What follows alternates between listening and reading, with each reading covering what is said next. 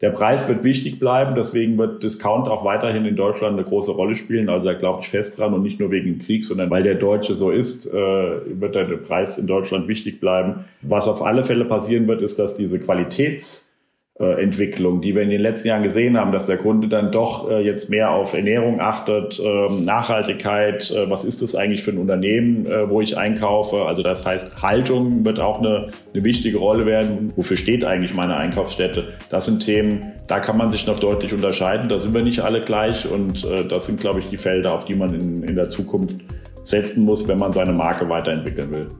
Heute durfte ich wieder einen ganz besonderen Gast an der Handelbar begrüßen. Stefan Magel war bei uns, COO der Penny-Märkte. Und wir hatten jede Menge Gesprächsstoff, ähm, bei dem wir die Studienergebnisse des IFH Köln mit den Erfahrungen von Stefan äh, spiegeln konnten. Wir haben diskutiert über die Auswirkungen des Krieges in der Ukraine, das Preisempfinden der Konsumentinnen und Konsumenten und die Frage, wie nachhaltig wir jetzt noch einkaufen. Wir haben gesprochen über den Online-Lebensmittel Einzelhandel bis hin zu Quick-Commerce. Und wir haben darüber diskutiert, ob die Abkehr vom Print auch bei den Pennymärkten absehbar ist. Und ganz zum Schluss, warum Stefan sich zukünftig verstärkt Orang-Utans äh, widmen möchte. Das und vieles, vieles mehr findet ihr in der heutigen Ausgabe der Handelbar. Aber hört selbst rein. Viel Spaß. Handelbar. Der Podcast des IFH Köln. Wir schenken Brancheninsights ein.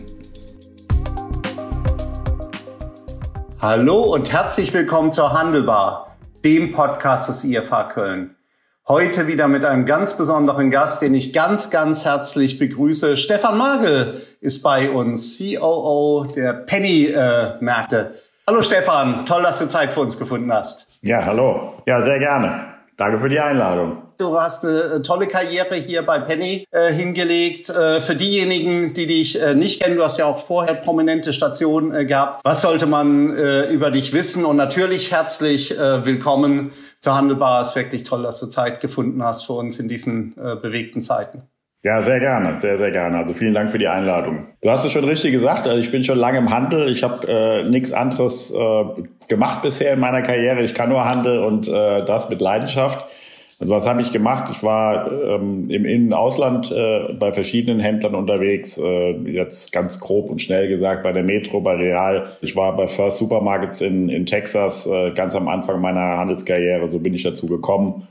Dann war ich bei Globus, äh, familiengeführtes äh, Unternehmen, bei Castorama Kingfisher, ein börsennotiertes Unternehmen. Und jetzt seit zwölf Jahren bin ich in der Rewe Group, ähm, sehr, sehr glücklich in der Rewe Group. Anfangs äh, für die Sanierung von Tom Baumarkt geholt worden. Und dann Anfang 2011, als wir große Probleme in der Discount-Sparte Penny hatten, bin ich zu Penny rübergeholt worden. Und seitdem, das heißt seit jetzt äh, 20, ja, seit 10, 11, 12 Jahren, knapp 12 Jahren, bin ich bei Penny.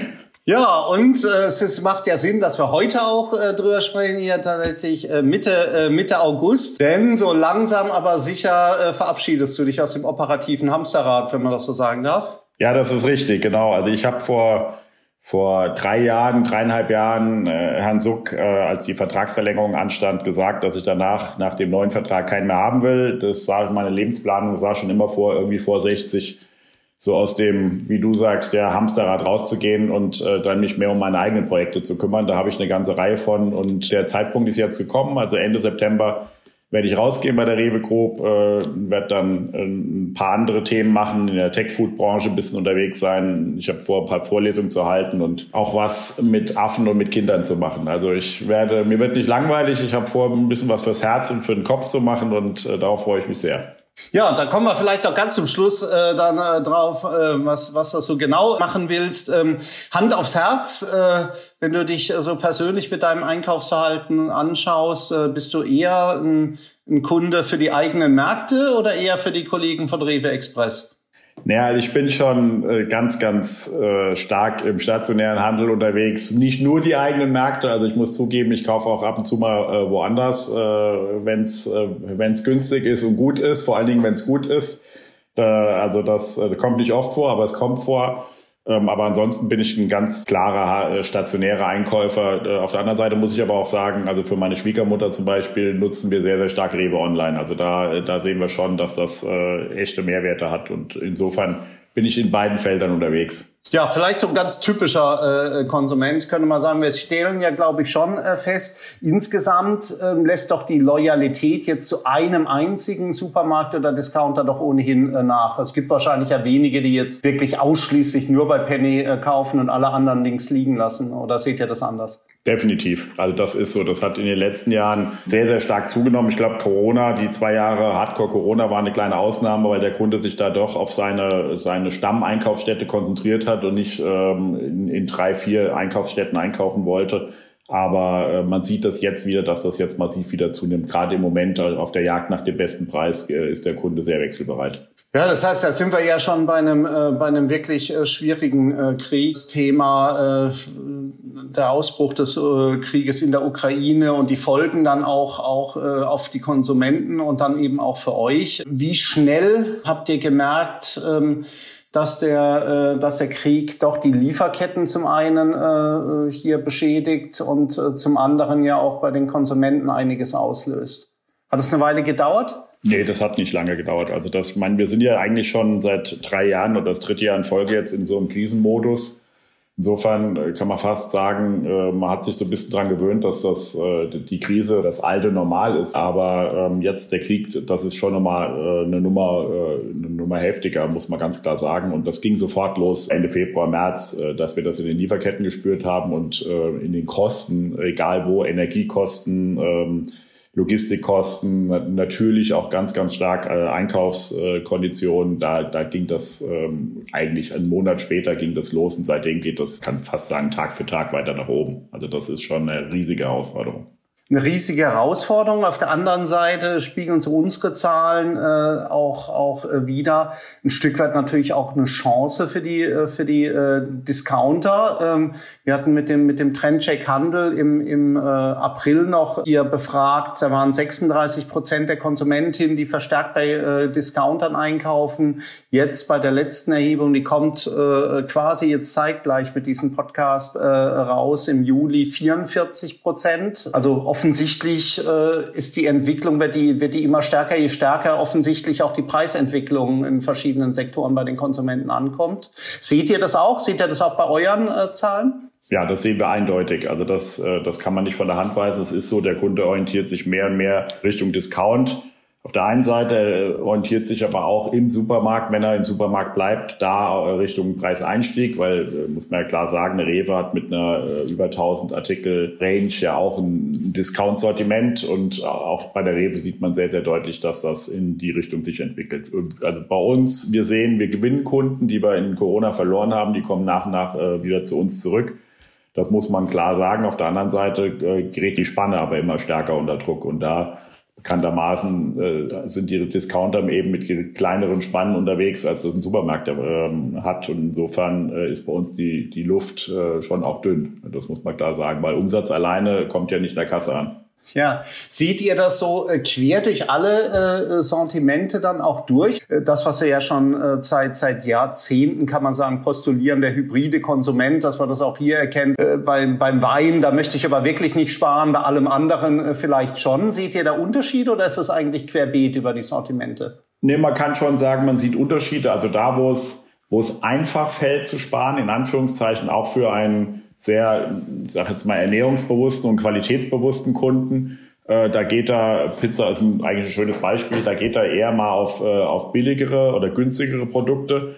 Aber wir sehen auch äh, massive Trends, äh, zum Beispiel im, im, Fleischbereich, wo der Kunde dann, also da brechen die Umsätze wirklich ein. Also die Kunden kaufen seltener Fleisch, weil das waren auch, ist eine Kategorie, wo die Preiserhöhungen fast am höchsten waren von allen äh, Warengruppen. Oder wir sehen auch ein Shift bei, ähm, bei Bio. Ähm, also auch da sind die Umsätze immer noch gut. Äh, da war ja, das war ja in den letzten Jahren ein Riesentrend, äh, ein Riesenboom. Aber auch da sieht man, dass die, äh, die Steigerungsraten deutlich ins Stocken kommen. Also da, auch da überlegt der Kunde dreimal, ob er sich noch Bio leisten kann und ob er auch Bio bei jedem Produkt braucht.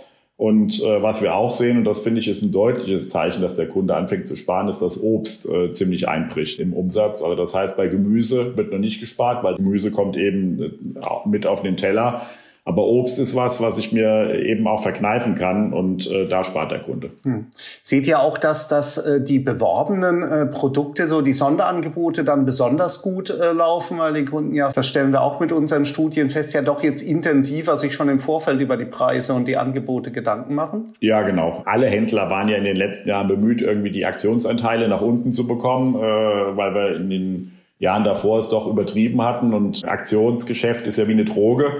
Und je mehr man macht, desto mehr muss man in dem nächsten Jahr wieder machen, äh, sonst spürt man sofort in den Umsätzen. Deswegen waren wir alle bemüht, von den Aktionsanteilen runter, runterzukommen, aber das hat jetzt ein Ende. Also dieses Jahr sieht man deutlich bei allen Händlern, bei uns auch, dass die Aktionsanteile wieder hochgehen. Und also da der Kunde geht auf, äh, geht auf Angebote. Ja.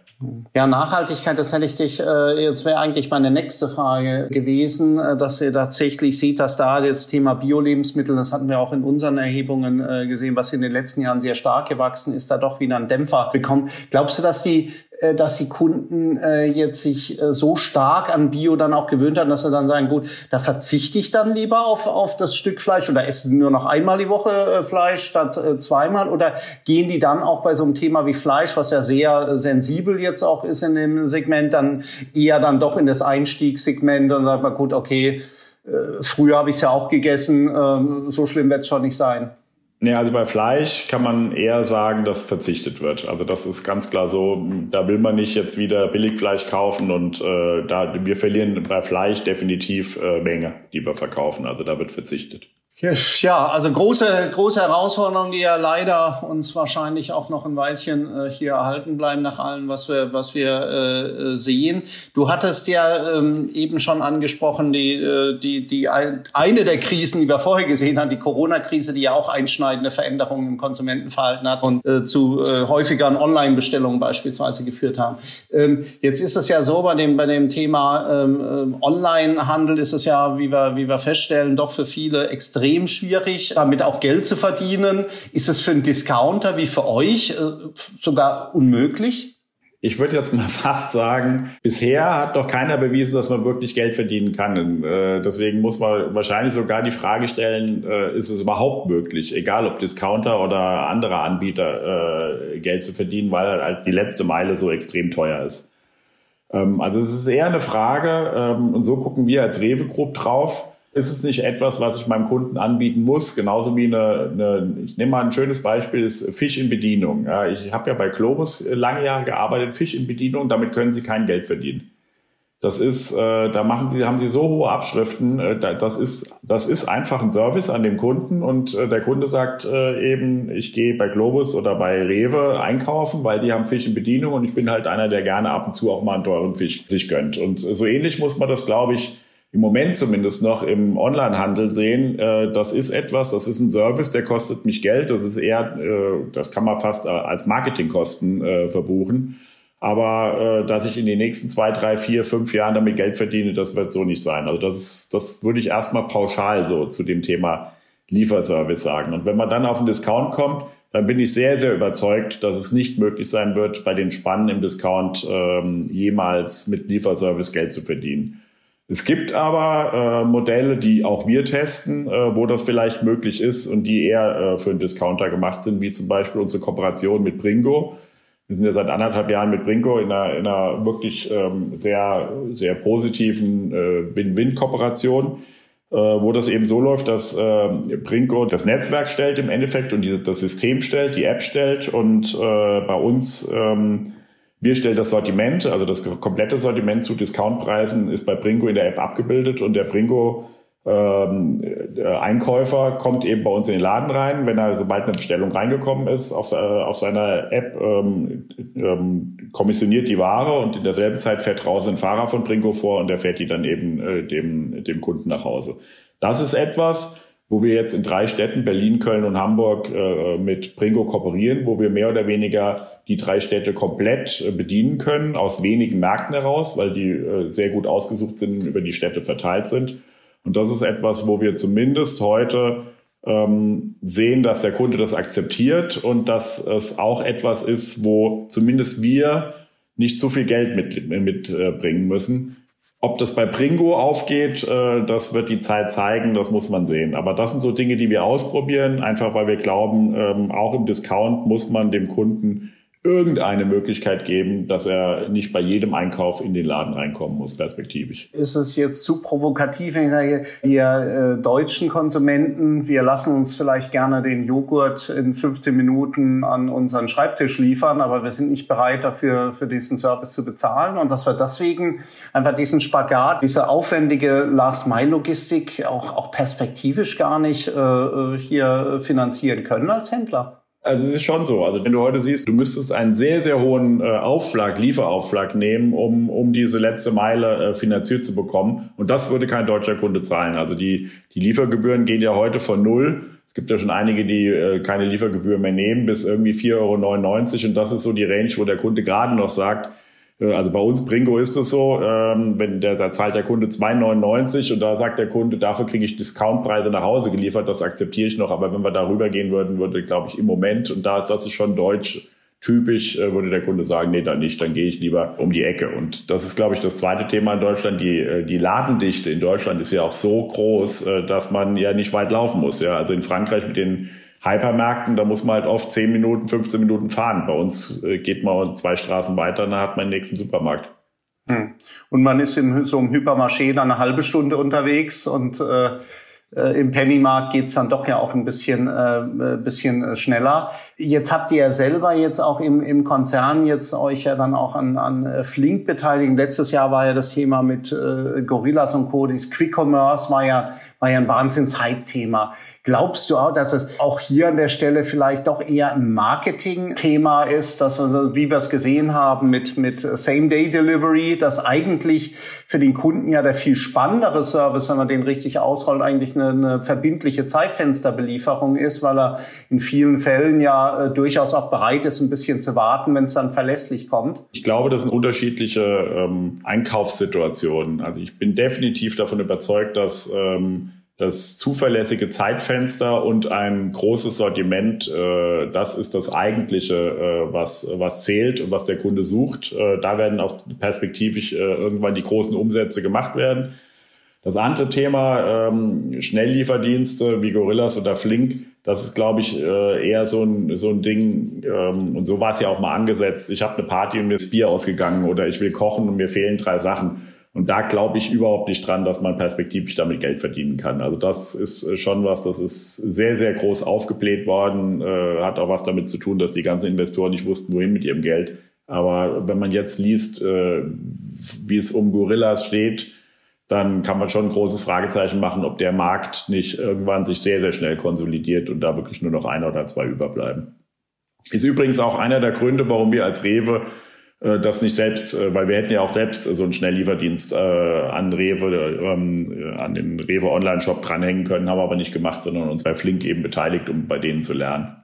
Ja, also was du sagst, hat auch der, der Frank Winter hier in, in einem äh, früheren Besuch hier an der, an der Handelbar bestätigt von äh, Jägermeister, dass im Prinzip den, der Ersatz für den einen oder anderen, wie er früher an die Tankstelle noch gefahren ist. Oder in Köln dann eben auch an, einen, an einem Bütchen, äh, aber eben nicht das äh, große Geschäft. Großes Geschäft könnte ja, aber glaube ich, das Thema vollautomatisiert äh, Supermarkt, also hinsichtlich äh, insbesondere der Kassen. Also das, was jetzt die, die Kollegen von den, von den Rewe-Märkten jetzt waren in Berlin ja den zweiten äh, kassenlosen äh, Markt, das wäre doch auch ein Thema oder ist bestimmt ja auch ein Thema für, für Penny da zu überlegen, ob man da nicht dem Kunden einfach die, diesen Mehrwert bieten kann, weil ich glaube, die Schlangensituation ist ja so ein klassischer Painpoint eigentlich im Supermarkt oder Discounter. Absolut, ja. Also das ist definitiv so. Das ist aus Kundensicht, glaube ich, äh, perspektivisch ein Thema eben wegen der Warteschlangen. Das ist aber auch als als Betreiber äh, von, von so einem Markt ein Thema, weil wir nach wie vor eben 45 Prozent unserer Stunden an der Kasse haben, 40 bis 45 Prozent und äh, die könnten wir besser anders einsetzen. Ja, das muss man klar sehen und deswegen, das ist ein Thema.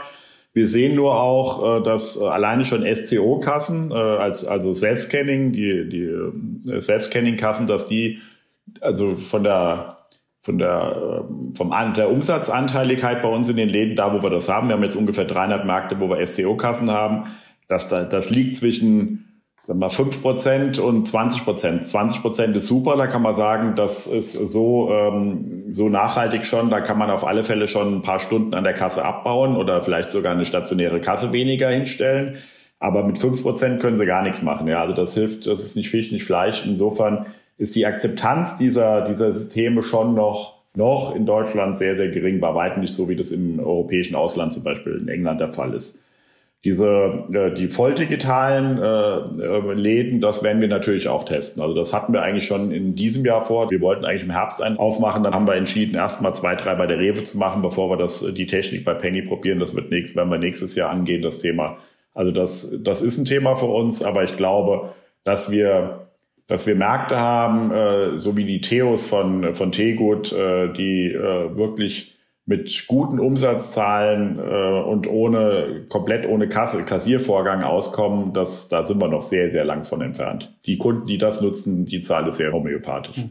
Stellt ihr äh, fest, dass wir da ganz klassisch auch bei dem, bei dem Thema äh, jetzt zumindestens dann eben den Self-Checkout, dass es doch eher die Jüngeren sind, die das machen und dass wir so das, dieses Klischee auch an der Stelle bedienen können, dass jetzt so die, die, die ältere Hausfrau vielleicht dann nicht diejenige ist, die den Weg sucht, sondern dass sie einfach so sozialisiert wurde mit jemand an der Kasse und da eben weiterhin äh, klassisch bezahlen möchte?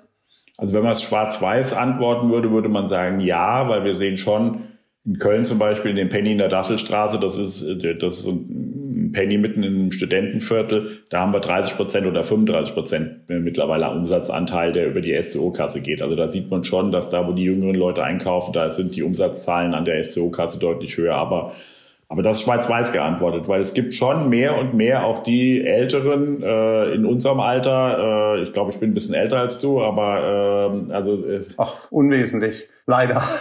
ja. Zumindest siehst du älter aus. Äh, jünger manche natürlich.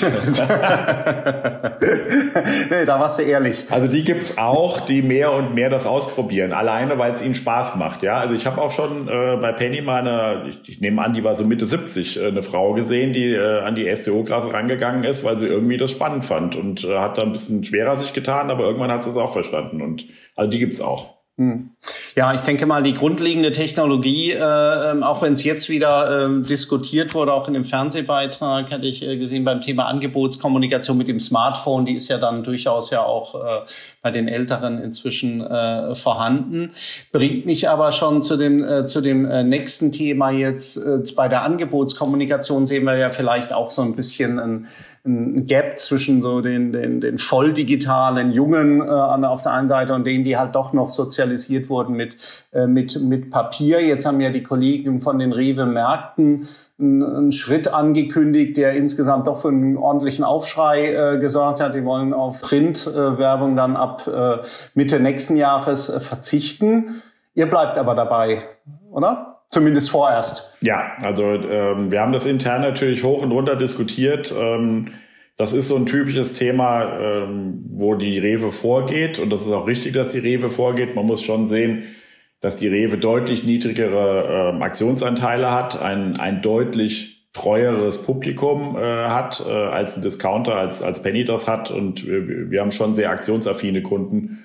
Und äh, klar ist, dass, äh, dass wenn sie wenn man den Handzettel weglässt, dann verliert man erstmal den Kontakt zu einer bestimmten Kundengruppe. Und die ist nicht so klein. Also das ist nicht zu unterschätzen, weil das da von den 100 Prozent äh, Kunden, die ich bisher erreicht habe, auf einmal 90 Prozent jetzt auf, eine, auf die App oder auf, äh, über TV und Radio und Zeitung äh, an, äh, erreicht werden. Das wird so nicht sein, sondern das wird ein Entwicklungsprozess sein. Und äh, man wird sicherlich ähm, da sehr, sehr viel Druck auf die eigene App machen müssen, weil am Ende des Tages wird die App der, der, der Handzettelersatz sein, weil nur da kann ich mein, mein komplettes Angebot hier abbilden. Das ist im, in, der, in der Zeitung nicht möglich, im Funk und in der, im TV auch nicht möglich. Und äh, bis das, also bis da die Reichweiten so hoch groß sind, dass auch ein Penny umstellen kann, da gehen noch ein paar Jahre ins Land. Hm. Jetzt haben wir ja auch gerade äh, gesagt, im Moment äh, werden äh, angesichts der Preissteigerung ja Preise besonders äh, viel verglichen. Auch da ist ja Print äh, geradezu prädestiniert. Würde man so eine Entscheidung eigentlich auch fällen, wenn man, wenn man der Meinung wäre, dass es im nächsten Jahr dann äh, immer noch diese Situation ist? Weil mir kam das jetzt, als ich dann gehört habe, gerade in dem Moment, dachte ich, wow, das finde ich schon echt, echt mutig. Ich finde das auch mutig, aber ähm, mutige Entscheidungen sind oft gute Entscheidungen und äh, unser CEO ist bekannt für sehr mutige Entscheidungen. Wenn man mal die letzten zehn Jahre zurückguckt, da hat er einige äh, dieser mutigen Entscheidungen getroffen und die waren immer alle richtig. Ja? Also insofern glaube ich auch, dass da, dass er da einen guten Riecher hat. Ich glaube, dass die Rewe als als Einkaufsstätte und als Einkaufsmarke stark genug ist, um das hinzubekommen. Aber du sagst es zu Recht, äh, das ist jetzt äh, seit lange vorbereitet worden. Und äh, also wir haben darüber nachgedacht und die ersten Tests gemacht, da war noch lange nichts von Krieg und von Preis und so weiter die Rede, sondern da ging das Ganze in eine andere Richtung. Äh, nämlich das war die Corona-Zeit, wo wir wo wir ja auch mal über paar Wochen gar keinen Handzettel gestreut haben, äh, oder die Rewe hatte keinen Handzettel gestreut, weil sie gesagt haben, ähm, wir können gar nicht so viele Kunden bedienen, wie da gerade bei uns in den Laden rennen und die Läden sind so leer, also ist so viel Ware nicht da und äh, da haben sie ja schon mal so einen so einen kleinen Testlauf machen können, wie geht es ohne Handzettel. Insofern, also die Entscheidung ist zu einer anderen Zeit getroffen worden, die ist mutig, aber äh, die wird bestimmt nicht gekippt, äh, wenn jetzt äh, die Preise, das Thema Preis weiter so, äh, so hochgehängt ist. Aber es ist ja, ähm, die, die Frage des Effekts hängt ja auch immer davon ab, äh, wie man den Mix dann hier auch neu gestaltet. Du hast ja gerade eben auch schon ein paar Möglichkeiten, insbesondere die App dann ins, ins Feld geführt, wie, wie man auch, auch digital auf den, auf den Kunden äh, hier zugehen kann. Und es gibt ja auch noch andere klassische äh, Kanäle. Wie sieht das so bei euch aus? Wie, äh, wie, wie messt ihr das vielleicht so auch dann äh, crossmedial? Wie legt ihr das fest? In welchen Zyklen äh, denkt ihr da? Weil es ist doch permanent Ich meine, Konsumentenverhalten äh, ist ja volatiler vielleicht denn je. Es gibt, glaube ich, diese Grundentwicklung, die noch beschleunigt wurde durch, durch äh, die, die, die Corona-Pandemie hin zu digitalen Kanälen. Aber auch da innerhalb der Kanäle, äh, der Kanal taucht auf und er verschwindet vielleicht auch wieder, äh, verglüht der Stern. Ähm, wie eng schaut ihr euch das an und wie, wie stark lasst ihr euch von kurzfristigen Entwicklungen da auch leiten und wie stark denkt ihr da an der Stelle vielleicht auch langfristig? Ja, also wir haben einen langfristigen Plan, ähm, wo wir irgendwann äh, hinwollen und wo wir glauben, wo, wohin die Reise geht. So ähnlich ist auch dann jetzt äh, der Ausstieg von der Rewe aus dem Handzettel entstanden. Ne? Das ist ein Prozess, der über, über Jahre gegangen ist. Äh, das ist, das ist schon mal klar. Wir, wir messen unsere, unsere Werbemedien fortlaufend. Also das kann man ganz klar sagen. Also wir machen extrem viel Kundenbefragung. Wir haben halt über Payback auch die Chance, sehr, sehr viel in Kundendaten reinzugucken was, was passiert wo und äh, was funktioniert wie und äh, überprüfen ständig unseren Mediamix. Also der wird im, jetzt gerade im Moment fürs nächste Jahr festgelegt. Äh, wir sind gerade mitten in, in der Marketingplanung 2023, aber ähm, da wird schon irgendwie Mitte Januar geguckt, ähm, ob sich nicht irgendwas verändert hat und ob wir irgendwas verändern müssen. Also das passiert ständig. Und wichtig ist, dass man als Händler eben testet. Ja, also wir gehen in viele neue Medien rein, wir sind in TikTok rein, dann sind wir wieder raus, weil wir gesehen haben, das ist irgendwie nicht für unsere Kundschaft. Für manche Themen ist TikTok dann doch gut, dann sind wir für die Arbeitgeberkampagne sind wir wieder rein. Also man muss sehr, sehr viel ausprobieren und, äh, und dann aber auch schnelle Entscheidungen treffen, dass man sagt, das ist es nicht und dann geht man auch wieder raus, weil alles kann man nicht bedienen. Jetzt macht ihr ja sehr viel äh, jetzt aus der Zentrale heraus und unterstützt dann die, die äh, Kollegen dann auch vor Ort. Aber wie, wie lokal muss man auch so ein Thema der Werbung äh, hier dann auch sehen? Äh, oder was kann ich da über alle hinweg als äh, Instrumente an die Hand geben und unterstützen? Und wo muss man dann sagen, gut, da musst du vor Ort dann doch selber für dich dann wieder deinen optimalen äh, Weg zu den Kundinnen und Kunden finden? Also ich glaube, lokale Kommunikation oder lokale Werbung findet beim Einkauf statt, ja. Also das ist, das ist auch, und das ist die beste, das beste Marketing und die beste Werbung, ja. Wenn, weil wenn der Kunde im Laden war und er war, geht irgendwie zufrieden raus, dann brauche ich dem eigentlich theoretisch nächste Woche gar keinen Handzettel schicken, weil da wird er wiederkommen, ähm, weil er es einfach gut fand.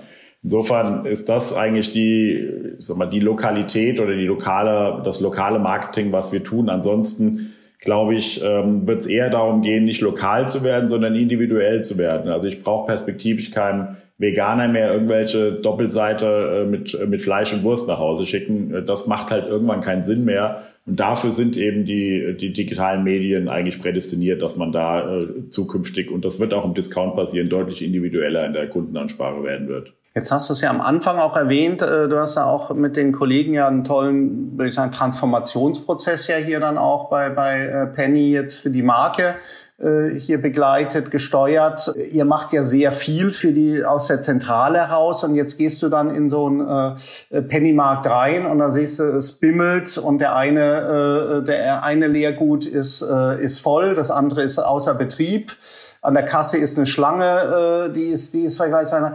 Äh, bist du, würdest du da am liebsten gegen den Automaten treten? Sagst du, gut, okay, so ist Handel halt. Man kann nicht alles äh, hier zentral Sachen passieren. Oder äh, wie, wie, wie siehst du so einen, so einen Fall? Ich sehe so einen Fall. Ich denke dann immer erstmal willkommen im Leben. So ist es eben. Ähm, das ist auch Penny. Wir hatten gerade Führungskräftetagung, da habe ich das unseren Leuten wieder gesagt. Ähm, ich glaube, am Ende des Tages kommt es nicht, auf, äh, nicht aufs Ergebnis an, sondern es kommt vielmehr aufs, auf den Weg an, auf äh, die Leistung äh, zum Ergebnis an. Und wenn ein Markt eben eine 1-1er oder 1-2er Besetzung hat und ein Automat ist kaputt und äh, er hat jetzt heute besonders viel Kunden im Laden, dann kann der nicht gut aussehen. Dann kann auch ein Pennymarkt nicht gut aussehen, da wird auch kein Lidl und kein Aldi gut aussehen. Und dann kommt es einfach drauf an, äh, strengen die Mitarbeiter sich an, bemühen die sich, sind die mit Herzblut bei der Sache? Und wenn ja, äh, dann gehe ich da mit einem guten Gefühl wieder raus, weil dann war zwar das Einkaufen nicht gut für den Kunden, äh, das, da müssen wir besser werden, aber dann, äh, dann haben wir kein grundsätzliches Problem, irgendwie, dass schlecht gearbeitet wird. Und äh, das ist eigentlich das, das Hauptthema. Und äh, das sehe ich auch gerade bei Penny äh, sehr, sehr stark. Unsere Leute, die tun ihr Bestes. Und so gehe ich dann da raus. Wenn ich sehe, dass äh, das Beste getan wird, dann Mehr kann man nicht tun. Wir müssen leider schon so ein bisschen auf die Zielgerade äh, biegen. Du wirst ja dann in fünf Jahren, da kommen wir gleich noch drauf, was du selber äh, hier in fünf Jahren dann äh, äh machen willst. Aber wenn du äh, mal versuchst, auf die, auf die äh, Landschaft hier im Lebensmittelbereich dann auch zu schauen. Was glaubst du, werden bis dahin so zentrale Entwicklungen äh, noch sein? Ist natürlich unglaublich schwierig jetzt angesichts der Krisen, die sich ja dann auch überlappen. Aber wenn wir die mal so außen äh, vorlassen, ist es vielleicht das Thema, sich noch zu positionieren, auch über äh, Produkte hinaus, also das Thema Services. Veranstaltungstickets kann man jetzt auch an den Terminals bei euch äh, beispielsweise dann auch werden. Muss ich noch stärker über die Produkte hinausdenken? Also ich glaube, der Handel wird immer für viele Menschen so eine Art Begegnungsstätte sein. Viele Leute gehen auch einkaufen, einfach weil, weil sie mal andere Leute sehen, äh, gerade in Städten, äh, wo man kaum mehr den Nachbarn kennt. Und der Handel ist so, sagen wir, die Apotheke von früher äh, vielleicht. Und äh, wo man e-, eben auch mal ein Schwätzchen halten konnte und meinen Nachbarn gesehen hat. Und äh, ich glaube, auch in die Richtung müssen wir mehr arbeiten. Also Einkaufsatmosphäre wird eine Rolle spielen, äh, dass ich mehr Dinge machen kann.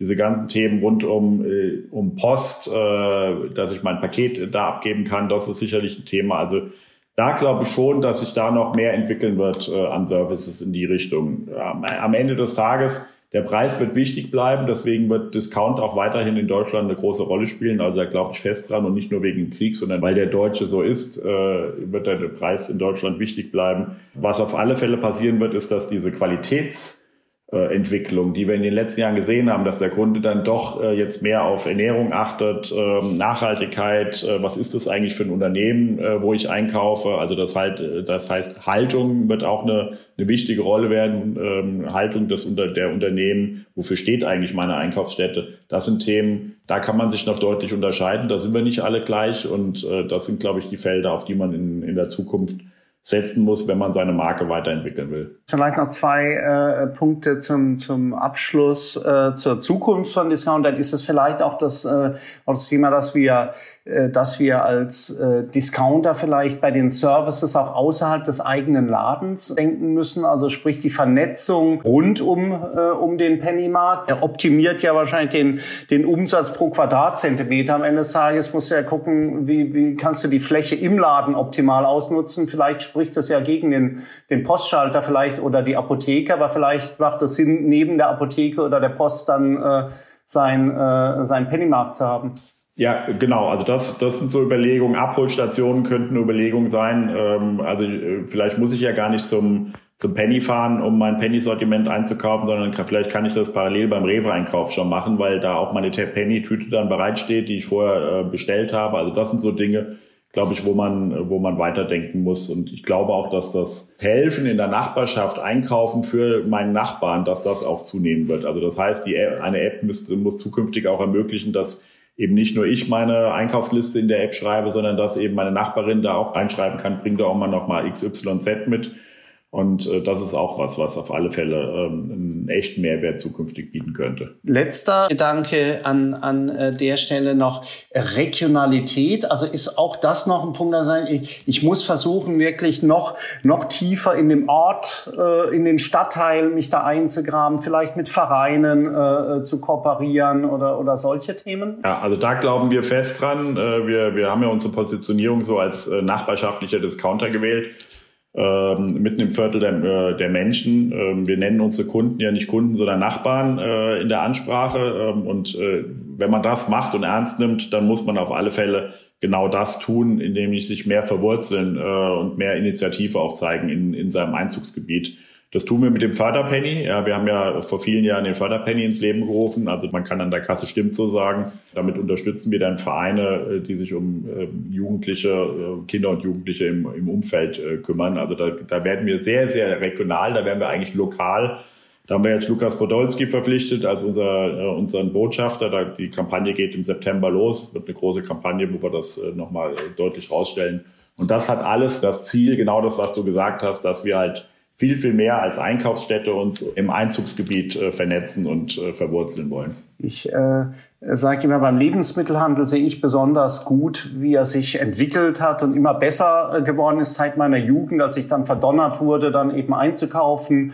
Äh, beim Pfannkuch, den es ja schon lange nicht mehr äh, gibt. Immer besser, immer schöner, immer toller.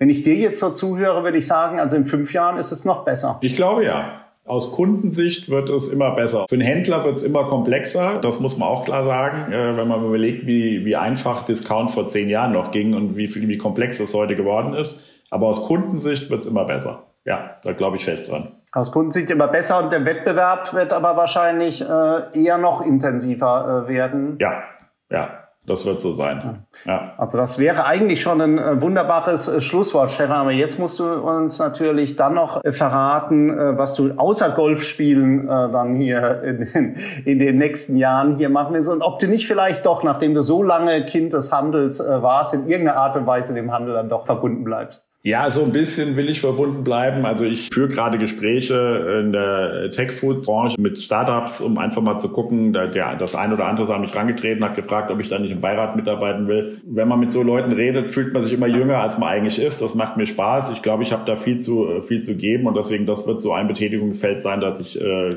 da einfach äh, beratend tätig bin ich habe aber auch seit vielen Jahren ein Hobby, das mir sehr am Herzen liegt, wozu ich zu wenig Zeit hatte. Und das ist äh, die Aufzucht oder das, die Unterstützung bei der, bei der Aufzucht und Auswilderung von Orang-Utan-Weisen. Äh, da bin ich äh, in Borneo aktiv.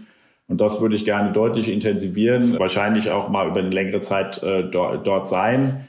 Und ich habe immer schon davon geträumt, Vorlesungen zu halten, weil ich auch das Gefühl habe, ich habe aus nach knapp 30 Jahren Handel äh, habe ich viel zu erzählen und auch da äh, werde ich ein bisschen was äh, tun. Da gibt es auch erste Anfragen. Ja, toll. Dann werden wir mit einer weiteren Anfrage hinterher äh, äh, kommen, äh, Stefan. Vielen Dank, damit sich äh, unsere Wege dann auch äh, zukünftig dann noch kreuzen. Vielen, vielen Dank für das Gespräch, für die tollen Insights. Sehr gerne. Dann sage ich bis bald. Das war die heutige Handelbar mit Stefan Magel, noch COO der Penny-Märkte mit einer äh, unglaublichen Expertise im Bereich rund um den Handel, insbesondere den Lebensmittelhandel. Und in 14 Tagen begrüße ich an gleicher Stelle Anja Etrich, die für Wallbusch den digitalen Kanal ähm, vorangetrieben hat. Sie äh, ist in der Geschäftszeitung verantwortlich für den E-Commerce bei einer Zielgruppe, die durchaus altersmäßig eher in die Richtung von Stefan und mir geht und nicht in die ganz jungen äh, Kategorien. Freue ich mich auch schon sehr drauf. Für heute sage ich vielen, vielen Dank fürs Zuhören. Nochmals Dankeschön, Stefan, für deine Impulse.